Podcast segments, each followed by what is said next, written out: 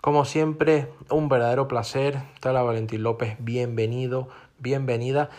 Este programa, este podcast, hablar de. Lo habíamos sacado fuera de la, de la ecuación desde eh, el episodio 222, diseños organizativos parte 1. Si no los has escuchado, empieza por ahí para darte herramientas, beneficios, ventajas a tu organización, compañía, estructura, negocio, empresa, etcétera y que puedas minimizar esos costes y sobre todo maximizar esos beneficios.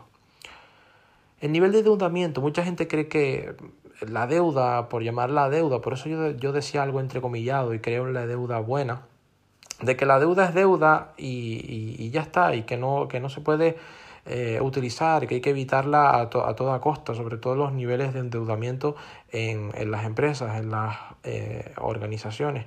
Por aquello de que pedir un crédito es algo negativo o por aquello de, de, de pedir una financiación externa es negativo, etc.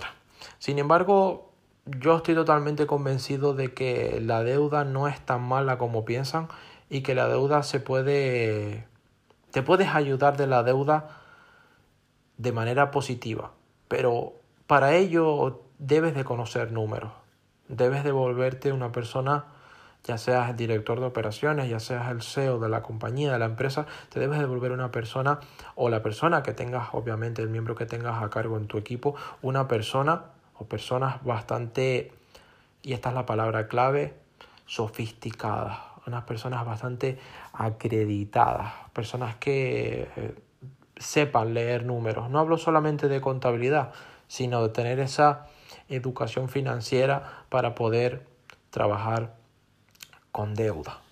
Es muy importante y hay momentos en los que se puede trabajar con deuda, sale beneficioso trabajar con deuda y momentos en los que no sale beneficioso trabajar con deuda. Es importantísimo pero importantísimo saber números, saber estos datos, porque si no se estudian bien puede, puede acarrear pues, pues consecuencias, y hay que decirlo porque con toda la realidad, consecuencias bastante graves. Ahora bien, la buena noticia es que si se sabe utilizar, si se sabe ejecutar la deuda para la propia expansión del negocio, wow, es dinamita.